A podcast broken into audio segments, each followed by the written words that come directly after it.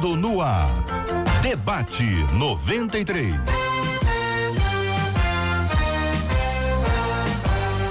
Realização 93 FM. Um oferecimento Pleno News. Notícias de verdade. Apresentação J.R. Vargas. Alô, meu irmão. Alô, minha irmã. Ah, que fala. J.R. Vargas, estamos de volta, começando aqui mais uma super edição do nosso debate 93 de hoje, nessa quarta-feira, dia 4 de dezembro de 2019.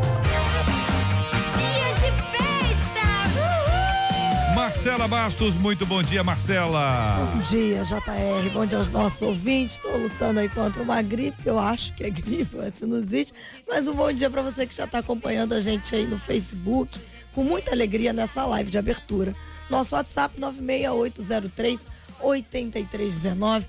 Conta pra gente o aniversário do seu pastor, aniversário da sua pastora, da sua igreja. Não esquece de mandar o seu nome, que ao final a gente quer agradecer a Deus a benção da vida dele. Muito bem, Marcela Bastos. Nós queremos acolher com carinho os nossos ouvintes que nos acompanham pelo Facebook. Aqui estão no Facebook da 93 FM. É só clicar, vai acompanhar a gente aqui com imagens, vai conhecer o nosso estúdio da 93 FM Hoje nós estamos aqui recebendo e acolhendo com muito carinho quatro queridos debatedores que serão apresentados pela Marcela e você vai conhecê-los também através do Facebook da 93 FM. A nossa menina da mesa de hoje é a missionária Rosane Oliveira.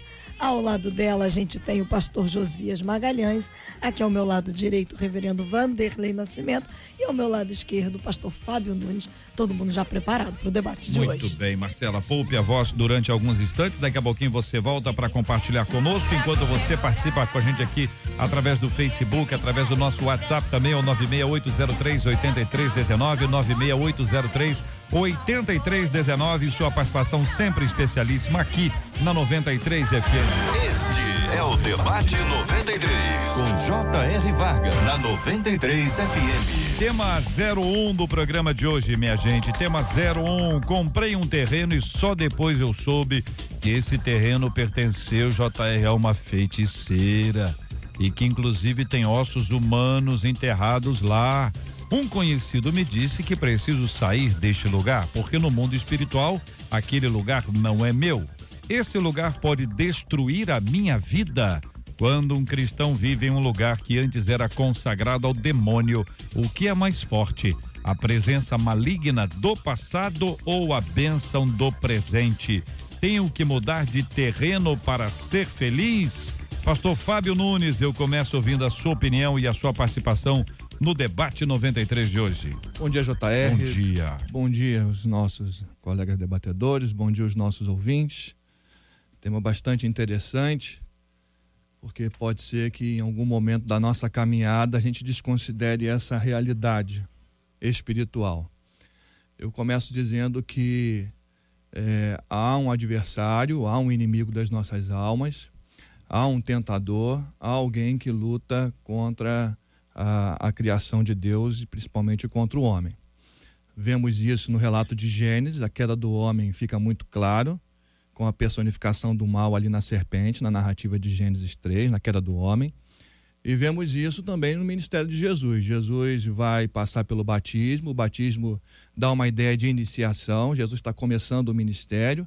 E se você perceber, logo após o batismo, Jesus é levado pelo Espírito Santo para o deserto para ser tentado pela mesma serpente. Então a gente vê que essa realidade espiritual existe. Existe um adversário, existe um inimigo. Hum. Ah, eu diria, JR, que algumas coisas estão muito no campo é, da experiência. Né? E eu confesso que eu nunca tive muitas experiências, uhum. tive algumas, mas não tive muitas, até porque eu faço uma oração a Deus. Eu digo para ele que eu não preciso ver, eu já creio. Uhum. E bem-aventurados os que não viram e creem. Então eu vou dizendo a Deus, Senhor, você não precisa me mostrar nada. Uhum. Eu sei que existe um adversário, eu sei que existe uma luta. E, e a gente precisa estar atento. Em alguns momentos, Deus permite a gente ver algumas coisas. Uhum. E aí vai na caminhada Bem. com o propósito dele para despertamento.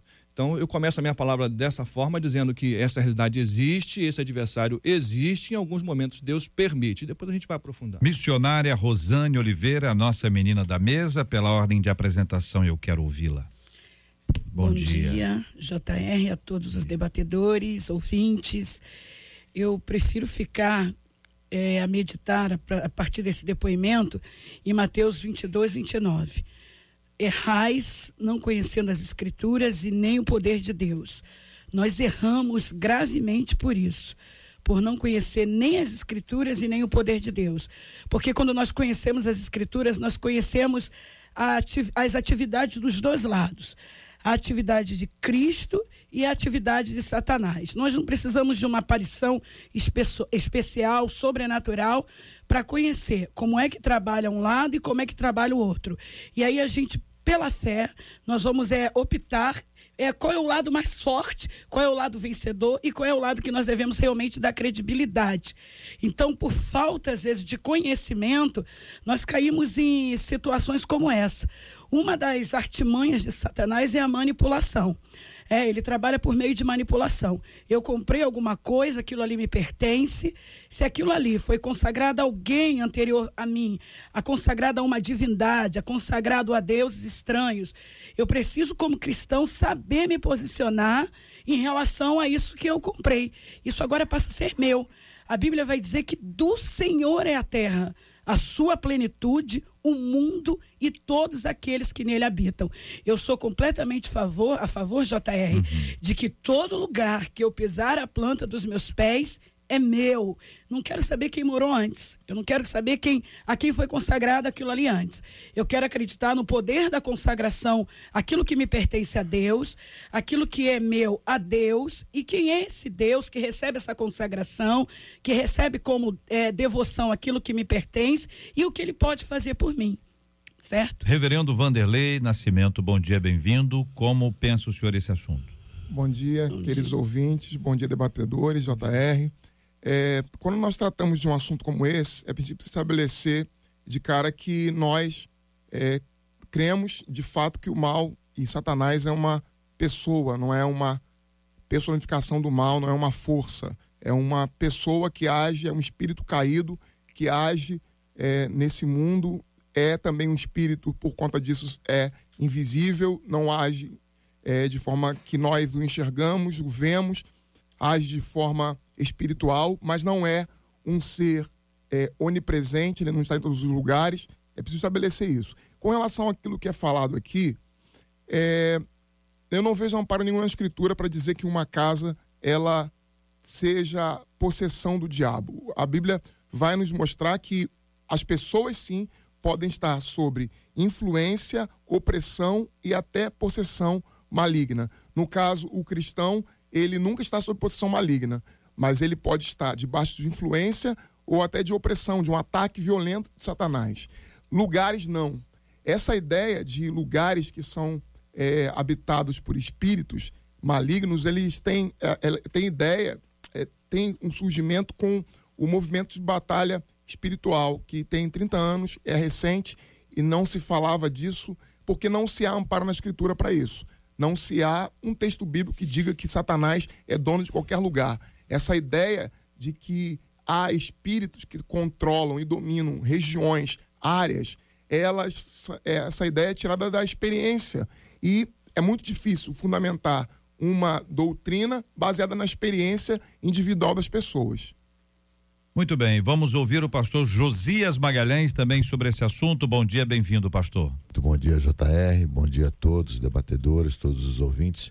É um prazer estar aqui mais uma vez. Como a nossa Marcela, também estou com a voz um pouco debilitada já há algum tempo, né? E estamos tentando lidar com isso. Bom, eu estou aqui com os nossos debatedores. É, é um assunto que a gente tem visto ao longo da nossa trajetória cristã. É, pessoas que são levadas a, a ambientes espirituais e esses ambientes espirituais existem né? A gente precisa entender isso. É, a nossa ouvinte aqui diz que comprou um terreno, ou o nosso ouvinte comprou um terreno e que esse terreno pertenceu a uma feiticeira e ali se faziam trabalhos espirituais. é, eu entendo sim que ficou ali um ranço espiritual onde o mal dominava naquela área. E ela cita que, inclusive, havia ossos humanos enterrados ali. Bom, isso aí é assunto de polícia. É chamar a polícia e dizer: olha, aqui tem ossos humanos e precisam ser retirados, e a polícia é quem vai ter que fazer isso.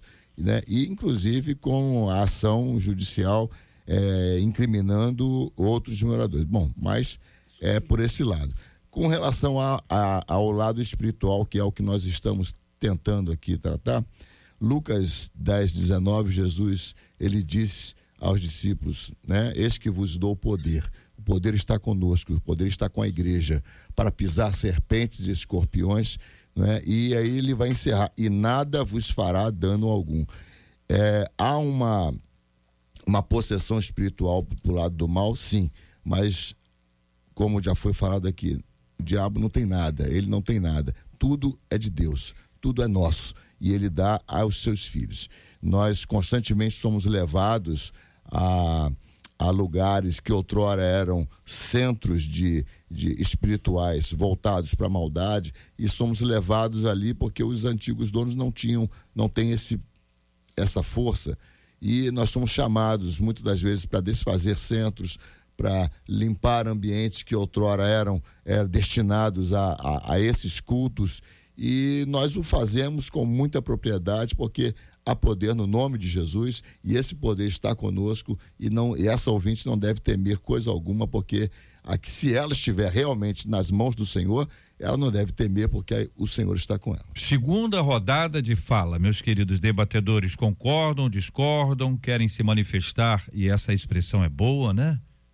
manifestar. É, quando nós vamos para o Antigo Testamento, nós vemos Balaque contratando Balaão para ser um, alguém que vai amaldiçoar o povo de Israel. É, Balaão diz que inicialmente que não vai fazer nada que Deus não o permita fazer. Mas ele tem algum interesse de receber é, da parte de Balaque, que é um rei moabita, receber uma certa quantia para amaldiçoar o povo de Israel.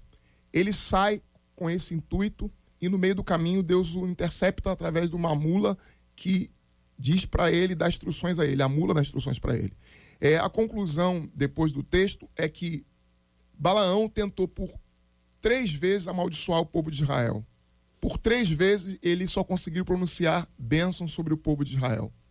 Por três vezes ele tentou transformar o caminho do povo de Israel num caminho que fosse é, infestado de, de maldições e de mal. E a única coisa que ela conseguiu fazer foi pronunciar bênçãos. É, não há por que temer lugar algum. Por exemplo, é, a gente for partir para a questão da experiência, é, a, a minha trajetória é, inicial foi no, na Umbanda, no Candomblé. O terreno onde minha casa e minha família morava era também terreno onde serviu a esses espíritos. E quando houve conversão, mudança, transformação na nossa vida, não precisamos fazer nenhum tipo de limpeza espiritual. A limpeza espiritual já foi feita no Calvário. O Cristo ressurreto já é, quebrou o poder do diabo. Nós estamos em posição de vencedores que temos que fazer uma coisa: resistir ao mal. É verdade. Resistir. Não é vencer o mal. O mal já foi vencido. E não há em nós o poder para vencer o mal. O mal já está vencido. Satanás é, está vencido, destruído, derrotado. Nem amarrar nós precisamos. Nem amarrar. O que diz o texto lá no, no, no livro de Judas é que nós temos que é, repreendê-lo. Somente isto. E resistir, diz Paulo aos Efésios. O nosso papel não é de construir uma doutrina em cima disso, de que as casas estão infestadas de demônios. Isso é é completamente estranho à Escritura, à Bíblia, à palavra de Deus. É, só colaborando, eu acho que caminhando na mesma direção, é, eu penso que algumas situações pode nos dar a entender que aquele local está é, possuído, algumas manifestações, alguns sinais. A Bíblia diz que o diabo tem um poder limitado, mas tem um poder tem até o poder de ser parecido com um anjo de luz. E eu aqui não vou entrar porque a Bíblia não amplia muito a discussão. Então, se não amplia muito, é que não é muito interessante. A, a, Bíblia se detém em coisas que já foram faladas aqui. Eu até creio que uh, o principal motivo ou a motivação do diabo não é nem que a gente faça a vontade dele, é que a gente atenda os nossos desejos e as nossas paixões. Porque quando a gente faz isso, e esse foi o, o principal problema da humanidade, lá em Gênesis 3, quando o Adão é serpentizado, é influenciado pela serpente, ele se coloca como Deus.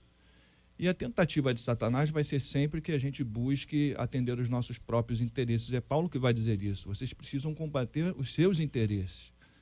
Paulo, quando trata a questão dos ídolos ou da da influência de demônios em questões materiais, ele começa dizendo: olha, uh, os ídolos não são nada, o que está por detrás são demônios.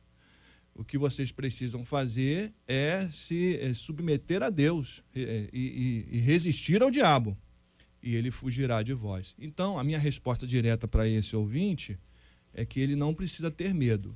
Se um dia ele entregou a vida dele ao Senhor Jesus, ele pertence ao Senhor Jesus e hoje Satanás é, luta é, contra ele, mas ele está revestido do poder do Espírito Santo. Então ninguém pode lutar contra Deus. Então, só para colaborar, é, realmente nós já somos mais do que vencedores. Em Números capítulo 23, para deixar claro o texto, ele diz: Como amaldiçoaria eu quando Deus não amaldiçoa? Como fulminaria eu quando Deus não fulmina? Como faria eu mal a eles quando Deus não me autoriza a fazê-lo? Eu gostei muito da fala do pastor Josias, que se tem ossos lá enterrado, é um problema de polícia. Achei muito lógico isso, é verdade, é um problema para a polícia resolver. Agora, o problema da espiritualização no assunto é vencido realmente pelo conhecimento que se tem das escrituras. Eu bato de novo na tecla, mesmo que batalha espiritual não seja ainda um tema doutrinário, pela, pela presença é, de pouco tempo se falando sobre isso na igreja, mas as escrituras estão aí nos mostrando a ação do mal, a ação do bem, como o texto citado aqui desde do Antigo Testamento, um, um profeta que é consagrado e contratado para amaldiçoar o povo. Então nós temos que aprender é, dentro dessa questão do temor, do medo, do outro lado escuro que a gente não conhece ou conhece pouco, hum. qual é o posicionamento que devemos tomar em relação à Bíblia? João 8,48 diz que ele é mentiroso, que ele é o pai da mentira, que ele mente desde o princípio. Mas a Bíblia diz também, em 1 de João 3,8, que para isto se manifestou o Filho de Deus para desfazer as obras do diabo. Digamos que ele tenha feito Jesus desfaz. Sei que esse contexto insere-se a questão do pecado, mas nós podemos tomar esse texto para utilizar-se disso, porque para isso se manifestou o Filho de Deus. Marcos 15, 16. Eu vos dou poder e autoridade. JR, eu tive a experiência de me hospedar uma vez hum. numa, numa cidade do norte do país, é, na casa de um pastor realmente muitas coisas estranhas aconteciam ali. Eu conseguia ter essa sensibilidade. Todos os dias que nós estivemos ali, a criança dele não, não parava de chorar, até que me debrucei em oração para buscar do Espírito Santo o que acontecia naquela casa. Porque havia uma presença assim, que não era uma coisa normal. Porque geralmente a casa de crente né, tem uma, um sossego, uma paz, e ali havia uma agitação que a gente percebia que estava fora do controle. E eu perguntei, pastor, é, há alguma coisa acontecendo aqui de anormal? A empregada dele tinha medo de ficar sozinha na casa. Ele disse assim, Rosane, eu comprei essa casa, minha casa é muito boa, tá vendo? Mas isso aqui era um centro de macumba antes. É? Então, eu acredito, JR, que às vezes não uma limpeza no sentido da gente ser místico, não, não atentarmos para o misticismo, mas se eu comprei um imóvel, se eu sei que aquela propriedade foi consagrada, porque a questão está na consagração do objeto. Ah, é, foi consagrada, isso é real, a gente, nós não podemos viver fora dessa realidade. Há, há, outras entidades, há entidades que a gente sabe que luta do lado contrário é, é importante que a gente tenha esse cuidado de se fazer uma limpeza espiritual, sim, por que não? Fazer ali um culto, uma consagração, um trabalho de consagração, uma entrega daquele imóvel, daquela casa ao Senhor. E ele falou: Rosane, realmente eu não me atentei para isso. Eu comprei a casa E aí, naqueles dias ainda que eu fiquei ali, nós oramos, as coisas foram diminuindo, as tensões foram diminuindo dentro da casa. Mas essa realidade existe, nós não podemos negá-la, que existe uma luta do bem contra o mal, que existe uma batalha espiritual. Como disse aqui um dos pastores, Satanás está vencido, precisamos resisti-lo, mas ele é teimoso, a Bíblia diz que ele crê, porém não obedece. Então ele é teimoso e nessa batalha espiritual nós precisamos ter um discernimento de Deus para saber como agir da maneira correta. Para a gente ampliar e pensar juntos aqui, colocando alguns pingos nos is e ajudando o nosso ouvinte a se fundamentar nas escrituras. Sim. Porque é exatamente o caminho, né? É o que Cristo fez. Ele deixou para a gente as escrituras, né? Deus nos trouxe a palavra. Ela é assim como é lâmpada para os nossos pés, ela é útil para nos corrigir, para nos conduzir. Ah, imagine bem. Nós estamos falando aqui de uma casa em que supostamente isso aconteceu. Comprei um terreno que só depois soube soube, alguém disse que pertenceu a uma feiticeira e que inclusive tem ossos humanos enterrados. Como é que a pessoa que disse para essa pessoa sabe que tem ossos humanos enterrados? Ou ele enterrou, ou ele foi ele que enterrou os ossos, ou ele estava lá e acompanhou. Ele é testemunha. Se é testemunha, a polícia, como foi dito, ela é fundamental no processo, mas eu queria lembrar as pessoas que quando há ossos humanos, enterrados é porque essa pessoa não foi sepultada da maneira correta, ela não passou por um momento de despedida e talvez a família ainda esteja em busca do desaparecido. Isso é para ficar claro que tipo de manifestações são essas e associadas ao que elas estão. Segundo, quando se fala de um lugar como esse aqui, você tem uma pista. E o um lugar que você não tem ideia? Como é que funciona? Você comprou um apartamento é um condomínio. Minha casa, minha vida. Tem quantos apartamentos? Me ajuda aí, quem, quem, quem tá mais perto aí? 600. 600, 600 apartamentos. Vai lá. Minha casa, minha vida, ou tipos, né, parecidos com isso. Um condomínio daquele grande. Lembra do BNH? Você não lembra que é muito nova. Vocês lembram, né? O, o Fábio, então, o Fábio, o Fábio precedeu o BNH. E aí, quando você pensa um condomínio gigantesco, 100, 100 casas, 200 casas, 600 apartamentos, mil apartamentos, e aquilo ali foi construído por um empreiteiro safado, sem vergonha, corrupto e endemoniado. Veja, a gente pensa nisso? Não, não pensa. Você vai para uma hospedagem, sua família, poxa, olha que maravilha, vocês conseguiram viajar, parabéns. Vão descansar, que bênção, que maravilha. A pousada foi construída num terreno XYZ. Seu carro sua roupa, sua comida. Veja, estou ampliando isso aqui. Seu celular.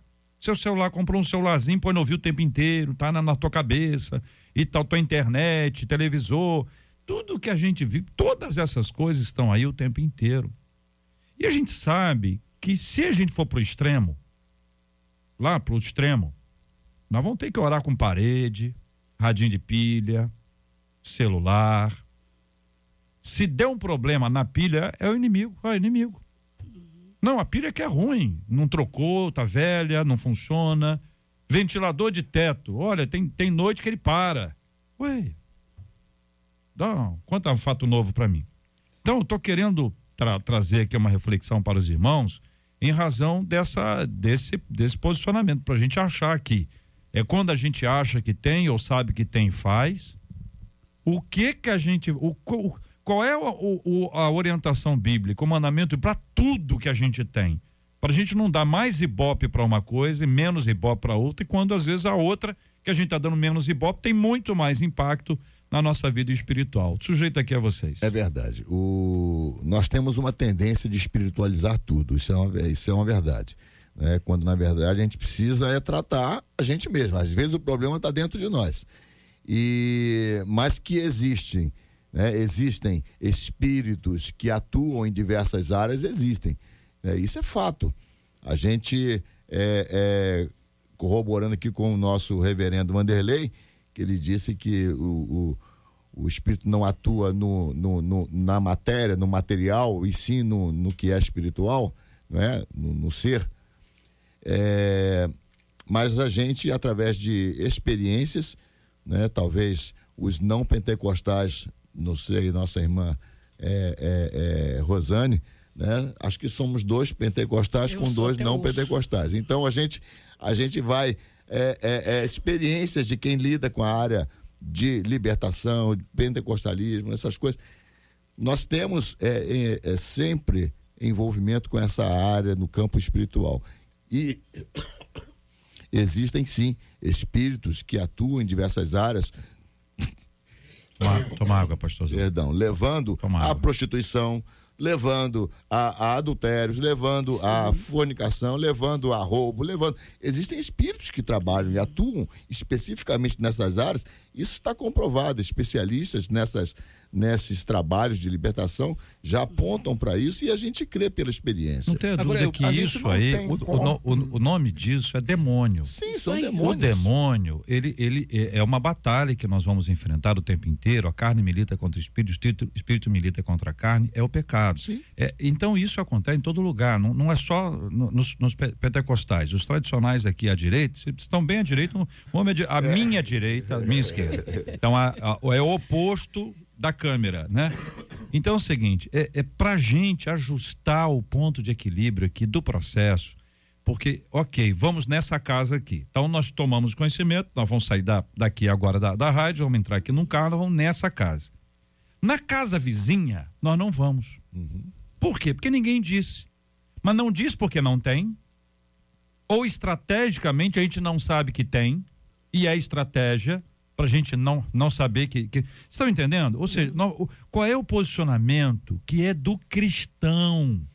Que independentemente futebol clube, se tem informação, se não tem informação, se vai cair raio, se não vai cair raio, se foi de feiticeira, se foi de pastor trambiqueiro, seja lá o que for, porque deve dar ruim também. Eu vou citar um Exatamente. texto bíblico. Ah, Ah, 1 Coríntios capítulo 10, versículo 25, tá assim. Comei de tudo o que se vende no mercado. E aí, a gente sabe que a questão aqui é, mais uma vez, ídolos e demônios. Questão espiritual e material. E aí, Paulo está dando uma orientação. Comei de tudo. Então, desde já, JR, não tem que ficar numa paranoia É verdade. pelo amor de Deus, você é, é templo do Espírito Santo, você tem a presença do Espírito Santo, a sua vida, aí é a questão que o reverendo Vanderlei falou, é a questão da vida, a sua vida é consagrada ao Senhor. Então Paulo diz assim, comer de tudo que se vende no mercado, sem nada perguntardes, por motivo de consciência. Então assim, tá uma, uma orientação prática, uma orientação prática. O que Paulo vai advertir é que não dá para tomar do cálice do Senhor e do cálice dos demônios. Com certeza. E qual é o cálice dos demônios? O cálice dos demônios é levar ao ser humano a se dobrar diante daquilo que não é Deus, daquele que não é Deus. É voltar a um estado de idolatria, porque o pecado original tem a ver com a idolatria. É quando o homem diz assim: Eu quero ser como Deus. Então a, a tendência de Satanás é sempre nos levar a uma idolatria, buscar colocar algo ou alguém no lugar de Deus. Então, beber do cálice dos demônios é beber consciente de que aquilo está em, em adoração a uma entidade ou em adoração a alguma coisa e você coloca esta coisa ou alguém no lugar de Deus. Aí você não pode beber dos dois. Não dá para servir a dois senhores. Jesus disse que não dá para servir ao Senhor e servir a Mamon, que é o dinheiro, mais uma vez, personificado como divindade. Não dá para ter um ídolo na nossa vida. Então, é, a grande questão que está dentro das nossas paixões e dos nossos desejos vai ser sempre buscar se colocar no lugar de Deus. Esse é o pecado original. Então, não dá para caminhar servindo a Deus e servindo aos demônios neste aspecto. Há Uma coisa linda que você leu no início, agora não vou lembrar o texto exatamente, mas dá a ideia do, do- do- do João Batista enviando os seus discípulos para perguntar se Jesus realmente é o Messias. É Jesus realmente o Messias? E aí Jesus faz uma coisa que é um sinal messiânico. Ele dá vista a um cego. Porque os ídolos, quem serve a eles, ficam semelhantes a eles. Tem olhos e não veem. Então, dentro da comunidade judaica se esperava alguns sinais que libertasse o povo da idolatria, da tentativa de ser Deus, da tentativa de beber do cálice dos demônios, que levou o Adão a se colocar o desejar ser a Deus. Então esse é o grande problema, está tudo nisso aí. Então, a partir desse, desse, desse ponto, eu entendo o seguinte: a sua vida é de Deus, tudo que você tem é de Deus, tudo consagrado a Ele. É, com relação a essa questão, a gente ser mais específico, o problema aqui é, é, nós não estamos absolutamente negando que haja espíritos malignos e que eles hajam. Nós estamos aqui colocando, claro, que espírito maligno algum não é dono de nada. Com terreno, certeza. casa, nenhuma. Com certeza. Não há por que eu me preocupar se eu vou morar em tal lugar ou em tal lugar, porque é do diabo. O diabo não tem casa. O diabo é um sem casa. É um desabrigado. O diabo não tem possessão sobre lugar algum. Mas a experiência nos Nós, mostra mas a experiência uma não influência. serve, Serve, porque serve a escritura. serve. Ô, a Jesus. experiência não pode ser Serve sim, determinante, querido. Porque a experiência são individuais. As pessoas têm e as outras têm diferente. Tem que ter uma referência. A referência é o que tem autoridade. A experiência das pessoas não pode trazer autoridade para formar uma ideia do que é a vontade de Deus. A vontade de Deus está expressa não é na experiência, é na escritura. E a escritura diz que a escritura diz que o diabo, primeiro, a luta, a batalha é nossa contra os espíritos. Não é de Deus e, e o diabo. Primeira coisa que tem que ficar clara é isso. Porque às vezes parece que é uma guerra cósmica, que é uma luta, Satanás, Deus, o diabo. Não há. Deus não está em luta contra o diabo. Nós estamos porque estamos é, no nível abaixo dos espíritos malignos. Mas mesmo nós que estamos debaixo, é, abaixo dos espíritos malignos, porque o diabo é um espírito, é um espírito, mesmo nós também já somos vencedores, porque Cristo já venceu na ressurreição dos mortos. Ele deu checkmate, quebrou o poder do inferno, foi ao inferno e destronou Satanás. Nós não temos que ir de casa em casa destronando Satanás. Satanás já está destronado. Casa alguma pertence ao diabo. O que nós fazemos quando, como crentes, quando vamos morar numa casa, é abençoar aquela casa. Nós oramos por ela, é a minha casa. Senhor, aqui está a minha casa. Eu abençoo essa casa em nome de Jesus. Mas não é preocupado com o diabo. Se o diabo um dia habitou ali, quando eu cheguei ali, ele já passa a sair fora. Porque eu não Exatamente estou. isso. Eu e, eu e o diabo não temos compatibilidade. Nós não iremos habitar no mesmo lugar. Não cabe na mesma casa. Não cabe na minha Não, casa. É inquilino novo. Ele, ele nos odeia e nós o desprezamos porque ele é o Perfeito. nosso inimigo. É. Ele é o diabo, é o A acusador. partir do momento que você faz isso, você quebra qualquer corrente maligna que Não, estava você Mas a questão é dizer, cancela, a questão é dizer assim, o diabo tem possessão sobre tal lugar, esse lugar é, pertenceu ao diabo, agora ele está exercendo influência. Ah, ele, eu tenho medo de entrar aqui, eu não vou ali. Não, o diabo não tem esse poder, ele não, ah, ele não tem essa influência. A influência é dada por nós que atribuímos a ele poder quando achamos que criamos no nosso coração aquele sentimento. O diabo age nas sombras. Ele criamos aquele sentimento, ah, aquele ali era um lugar onde o diabo habitava, então agora eu tenho que ir para lá, eu tenho que fazer todo um ritual para expurgar aquele mal. O mal já foi expurgado, o mal está quebrado. Nós temos que ter autoridade espiritual para entrar no lugar e saber que nenhum mal nos atinge. Porque Deus nos deu autoridade no nome de Jesus para isso. Eu só queria JR, reforçar. Eu só queria fazer é, Do uma lado de coisa. cá agora. A gente vai entrar na, na mesma questão inicial, que tudo é um problema de conhecimento das escrituras. Amém. Erramos por não conhecer as escrituras e nem o poder de Deus. Cada fala aqui representa, eu acredito que para esse ouvinte, uma informação a mais, como lidar e para quem outros que estejam ouvindo e que estejam na mesma situação, porque o nosso problema é, é espiritualizar realmente demais as coisas, é espiritualizar demais. E aí a gente e a gente não quer cair na razão. As escrituras vai tra trazer para gente a Bíblia um esclarecimento. Isso vai ficar leve essa questão que o reverendo colocou.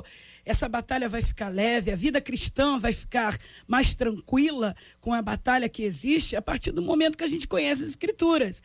Então a gente sabe que há um Cristo vencedor, há um Deus vencedor, há um Satanás derrotado. Então nós vamos tomar conhecimento de tudo isso. Mas eu volto de novo a dizer: isso é um problema de falta de informação. E outra coisa, a questão da experiência é relevante. Sabe, a vida cristã é feita de experiências. Claro que a gente não vai pautar, não vai colocar a experiência acima da Bíblia. Entra lá nesse terreno, meu irmão. entra lá, ora lá e, e se tiver cadáver, cava lá, chama a polícia, resolve a questão, porque isso é teu. Você comprou com seu dinheiro, não pertence a nenhuma entidade espiritual. Muito bem. Eu gostaria de caminhar com vocês para as escrituras mais uma vez, porque é, é, é, o, é o lugar mais seguro para nós andarmos, né? A gente tem, todo mundo aqui deve ter a sua experiência nessas áreas. E aqui eu não julgo nenhum mais, nem outro menos, porque às vezes são as experiências que marcam a nossa vida, mas sempre é necessário que haja o, fundamento da Bíblia, né? Para a gente não, não agir de maneira equivocada. Então, Tiago, capítulo 4, lendo as Sagradas Escrituras. Amém. Tiago, capítulo 4, versículo 7 em diante. Diz assim: Sujeitai-vos, portanto, a Deus. Primeira etapa primeira parte do processo. Sujeitai-vos, portanto, a Deus. Mas resisti ao diabo, e ele fugirá de vós. Resisti. E ele fugirá. Versículo 8: Chegai-vos a Deus, e ele se chegará a vós outros.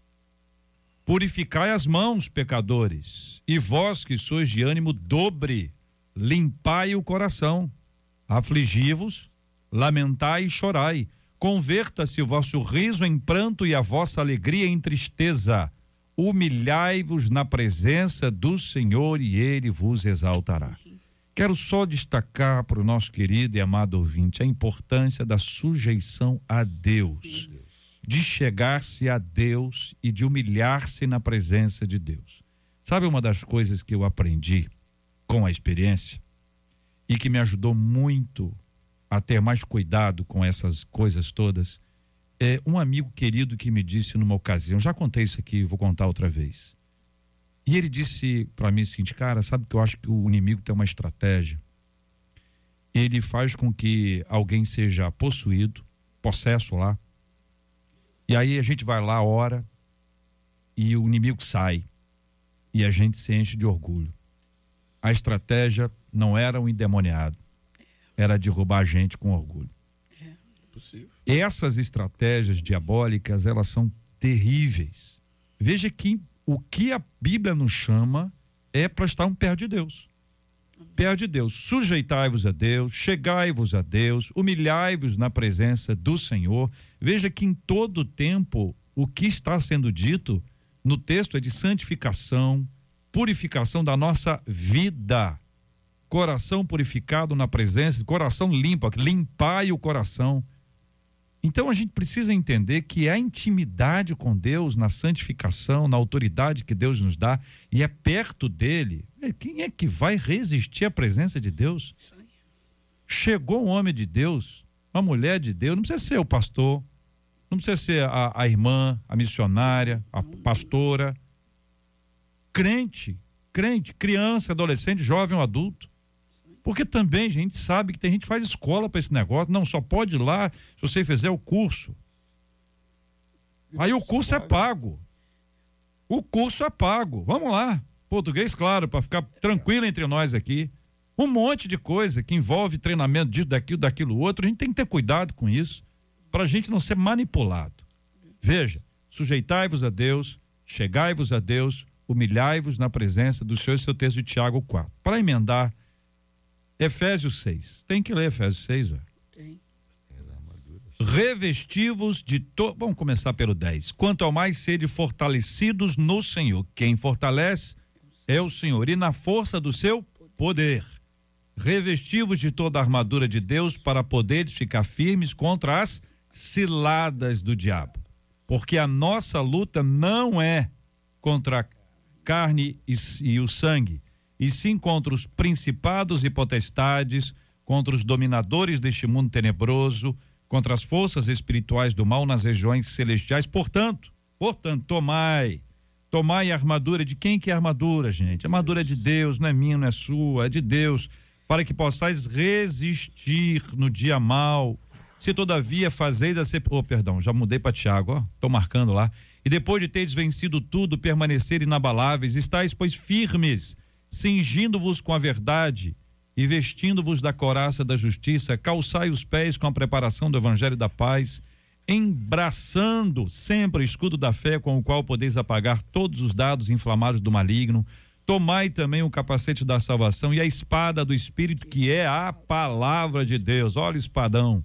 Com toda oração e súplica, orando em todo tempo no Espírito e para isto vigiando com toda perseverança e súplica por todos os santos e também por mim, para que me seja dada no abrir da minha boca a palavra para com intrepidez fazer conhecido o mistério do evangelho pelo qual sou embaixador em cadeias, para que em Cristo eu seja ousado para falar como me cumpre fazê-lo. Gente, eu li Efésios capítulo 6, do versículo 10 até o versículo 20, e Tiago, do capítulo 4, versículo 7 até o versículo 10. Eu sei que vocês quatro sabem disso, eu estou dizendo isso para o ouvinte que eventualmente está na correria, mas está acompanhando a gente diante de vocês os textos bíblicos? A gente é, precisa ter muito cuidado com essa questão, porque alguns, alguns lugares as pessoas estão é, até a estratégia evangelística ela vai acontecer mediante a essa é, é, isso que se torna uma obsessão com, com espíritos. Então você começa a ser um caçador de, de espíritos. E aí você não vai evangelizar determinado lugar porque tem que descobrir qual é o espírito ter territorial daquela região para destronar, para tirar dele o poder, para depois então começar a fazer trabalho evangelístico. Aí eu pergunto: pode fazer parte da experiência de muita gente, mas não tem amparo nenhum na Escritura. Não, não vemos os apóstolos fazerem isso, não vemos os pais da igreja fazerem isso, não vemos a igreja fazer isso, a não ser recentemente, a partir de um movimento específico que começa nos Estados Unidos com Peter Wagner. Então nós não temos. Não vemos Jesus fazer isso. A gente não vê Jesus fazer isso. Eu coloquei os apóstolos, é, mas vamos, vamos voltar então mais. Jesus, e nem vemos no Antigo Testamento essa prática. Então é uma prática muito recente, é nova e sem base na Escritura. É, tratar experiências isoladas como sendo uma referência para estabelecer o que a igreja deve fazer, não é uma prática boa. Ficou a palavra da irmã. A Escritura tem que ser a norma que sustenta tudo o que a gente faz. A escritura é a norma que, que estabelece o que nós fazemos. Então, nós só fazemos se a escritura assim nos autoriza. Eu penso que é, nós temos que ter experiência. A gente não está negando. Não é porque nós vemos de uma, de uma linha histórica tradicional que nós não queremos na experiência. Sim, sim, eu não estou negando a experiência. Não, não, estamos. Não estamos negando a experiência. Para não, não dar essa ideia, né?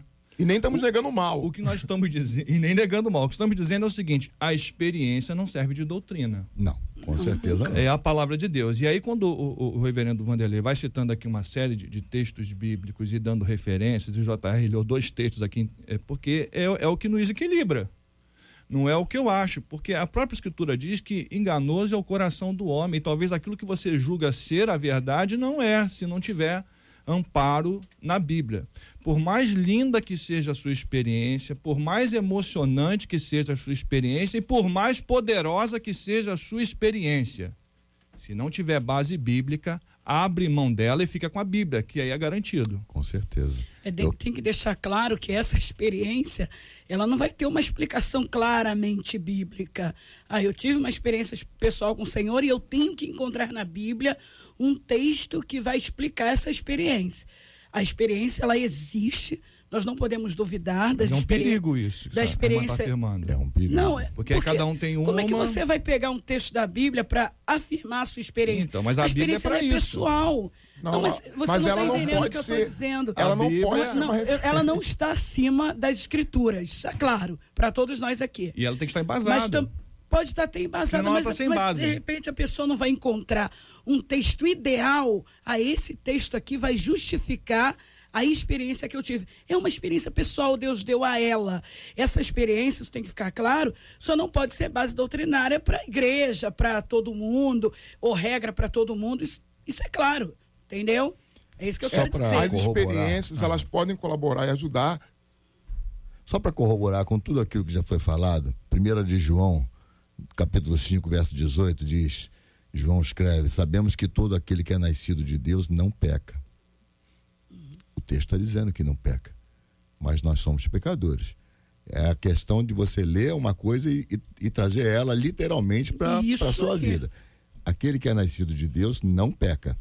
Mas o, o que de Deus é gerado conserva-se a si mesmo, e o maligno não lhe toca.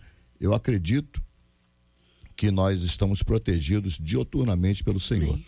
E que constantemente o Senhor tem em nós uma proteção. Mas, como é de consenso da mesa, o mal existe. Os espíritos malignos existem e eles vão tentar, de toda maneira, nos tirar da presença do Senhor. Voltando a Números 23, que o reverendo citou, né? Balaão não, não consegue amaldiçoar o povo de Deus. Mas o que, que ele faz? Ele leva o povo a se amaldiçoar. Ele conduz o povo, ele ensina Baraque a conduzir o povo até o pecado. E eles cedem ao pecado. Cedendo ao pecado, ficou aberta a porta para os espíritos entrarem e, defam e, e defamarem com aquele povo. E aí o próprio Deus castiga o povo. Enfim, a questão São é. São os espíritos estar... ou é Deus que Não. castiga o povo? Eles são levados a pecarem e aí Deus castigou o povo. Ah, okay. Deus castigou o povo. Muito Mas bem. o que acontece? Eles, a quem os inspirou, quem os levou a, a, ao pecado? São os espíritos que estão ao nosso lado. E eles são constantemente. Não é a concupiscência que Paulo fazer. fala, não? Não, não, é a nossa natureza decaída? Também, mas há uma influência maligna. Há uma influência. Eva pecou por causa, por causa de quê? Influência não, de quem? A gente não nega a influência, a influência mas, mas, a é responsabilidade é, é, do homem. Sim, meu chefe. Exatamente. O homem é tentado. Ele, ele Adão peca foi, quando quer pecar. Adão foi tentado e cedeu. Exato. Jesus foi tentado e não cedeu. Ah, mas é aí. Mas foi o único. Foi o único que foi tentado e não cedeu. E não cedeu foi o único. Sim, mas porque depois de, único. É porque depois de Adão todos nós somos Sim, somos mas olha pecadores. Só, todos é. nós somos. Mas o que mas nós Jesus, querendo, e, Jesus e Adão eles estão na é, mesma condição, é uma, da perfeição. É uma, é depois uma, de Adão, aí, é claro, uma, é claro é que uma, ninguém vai conseguir. É um, é, um, é um debate que a gente não vai chegar num consenso aqui. O nosso ouvinte está precisando ouvir o seguinte: se aproxima de Cristo esteja com o Senhor. Se o Senhor estiver contigo, não, é, não tema mal algum que venha sobre vós, não é? porque o Senhor certamente vai te dar é, é, condições de suportar, de se livrar expulsa isso em nome de Jesus, repreende todo o mal que está à sua volta em nome de Jesus e o mal vai ter que sair, porque onde a, onde a luz chega, a treva tem que se afastar. Esse é o consenso, né, independente é. de qualquer regra doutrinária. Sim, sim, mas eu quero deixar muito claro uma questão. Essa é uma doutrina, pastor. É, deixar claro uma questão. O é pecado é não é ação do diabo. Não é o diabo que faz ninguém pecar. O que faz você e eu pecarmos é a nossa carne é a nossa natureza decaída que está comprometida com aquilo que vê, com aquilo que sente, com aquilo que ouve. E isso produz o pecado. Não há espíritos que produzem pecado. Não há espírito de prostituição. Não há espírito de roubo. Não há espírito de, de, de qualquer outra coisa. Os espíritos agem sobre as pessoas à medida que há inclinação nelas para aquilo. É o nosso ser, a nossa carne que nos leva a roubar, a matar, é, fazer prostituir-se. E aí o diabo, sim, instiga as pessoas a fazerem mais e mais. Porque senão nós criamos uma é um categoria, tentador. uma categoria de que há espírito de, é, de roubo, espírito de prostituição, espírito disso, como há muitos lugares. Só que isso é uma falácia. A escritura não ampara isso, não há espíritos disso há espíritos malignos. Nós não estamos negando que há espírito maligno. Há espíritos, eles agem, eles destroem. Jesus veio para destruir as obras do diabo. As obras do diabo é levar o homem ao pecado, mas o homem faz e peca diante das, daquilo que no seu coração está. Porque Deus nos dá também condições de resistir ao pecado, porque mesmo o pecado, ele só nos é dado na medida em que nós podemos resistir. Nós podemos resistir ao pecado, sim, porque nós estamos em Cristo. Uhum. Pelo poder do Espírito. Eu acho que eu entendi o que, que o pastor é, quis dizer. Somos nós que quebramos, né? É, na questão de Balaão, foi a estratégia de Balaque é, em, em, levar o povo a prostituir-se a partir da fraqueza do povo. Foi o Balaão que, que ensinou a é, Balaque é, a fazer isso. É, exatamente, eu entendi nessa questão que o senhor quer dizer.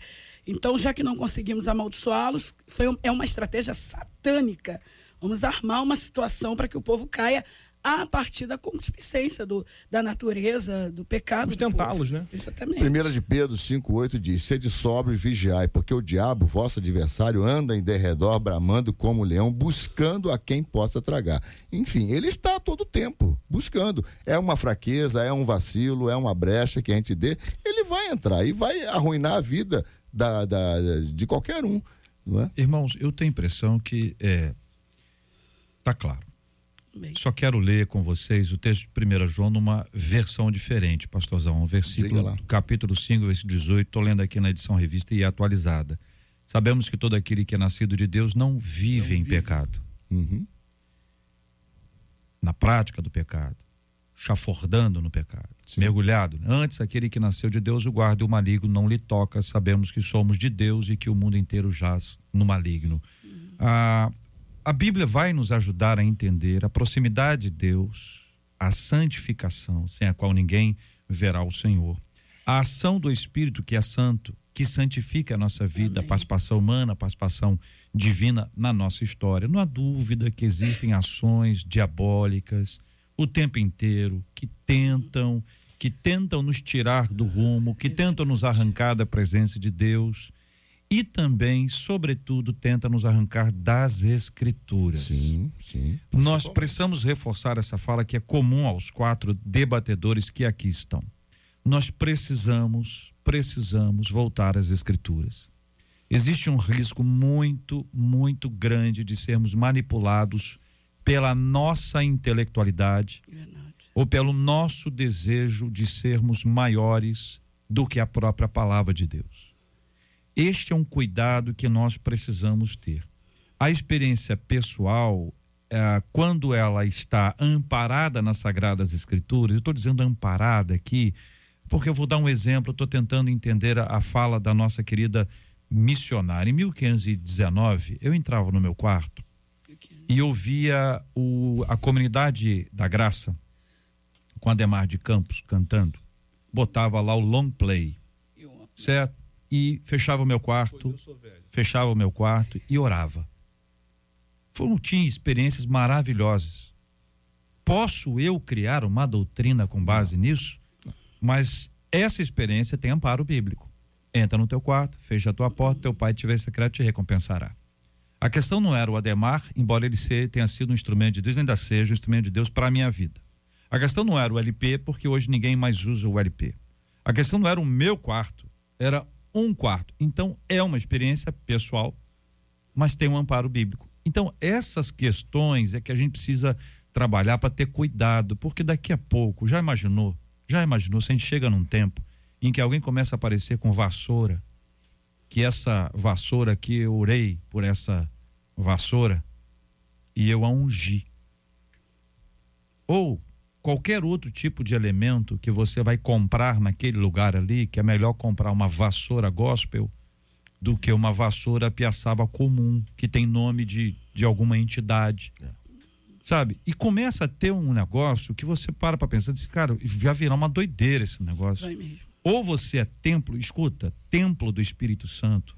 Não cabe ninguém mais dentro. Ou é do Espírito Santo ou não é. Não convivem juntos, é um, é um proprietário novo sob nova direção. É verdade. E aonde esse proprietário novo for, que é Deus, eu vou com ele, não é ele que vai comigo. Quem está na frente não sou eu, Deus vai comigo por onde eu for. Não, eu vou atrás de Deus. Esse é, o, é a centralidade é divina ou é humana? Se a centralidade é divina, onde eu for ele vai. Se a centralidade é humana, aonde ele for, eu irei.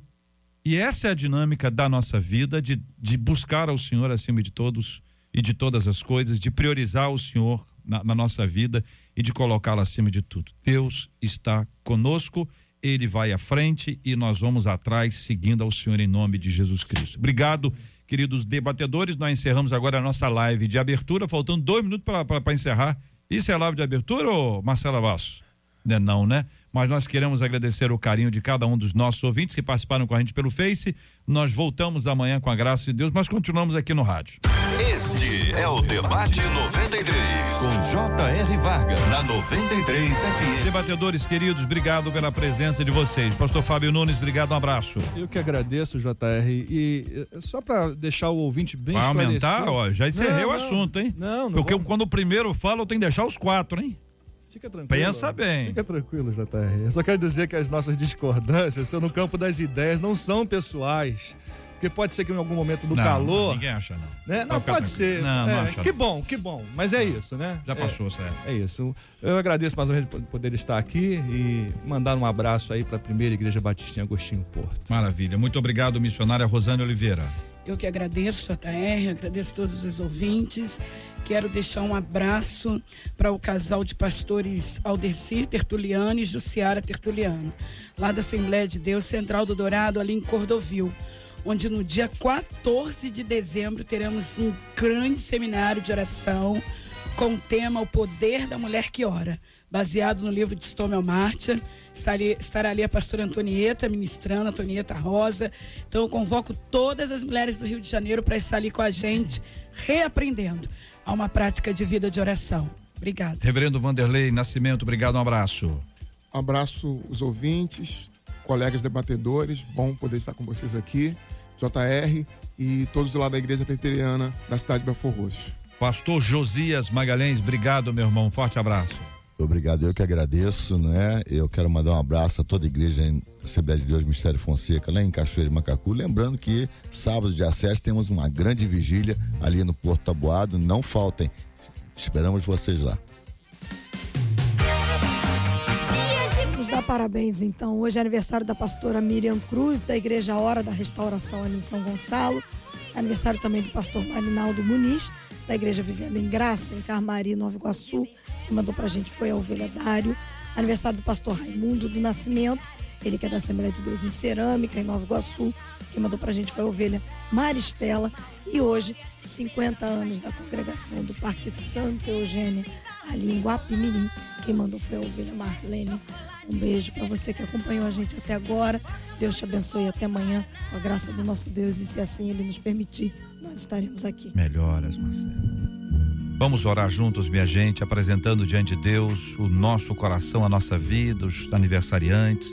Temos orado diariamente pela cura dos enfermos, consola os corações enlutados. Vamos agradecer por essas bênçãos, orando juntos em nome de Jesus. Ô Senhor, nós somos gratos ao Senhor por ter mais uma oportunidade de refletir a tua palavra. Visita os corações daqueles que estão angustiados, talvez vivendo experiências semelhantes a essa do nosso ouvinte.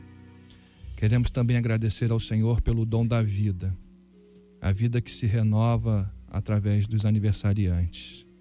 Colocamos diante do Senhor aqueles que estão entristecidos porque perderam um ente querido. Te pedimos por aqueles, Senhor, que estão acamados, que o Senhor restaure a saúde. Abençoa o teu povo, abençoa o nosso estado, abençoa o nosso Brasil. É a oração que fazemos em nome de Jesus. Amém. Que Deus te abençoe. Você acabou de ouvir Debate 93.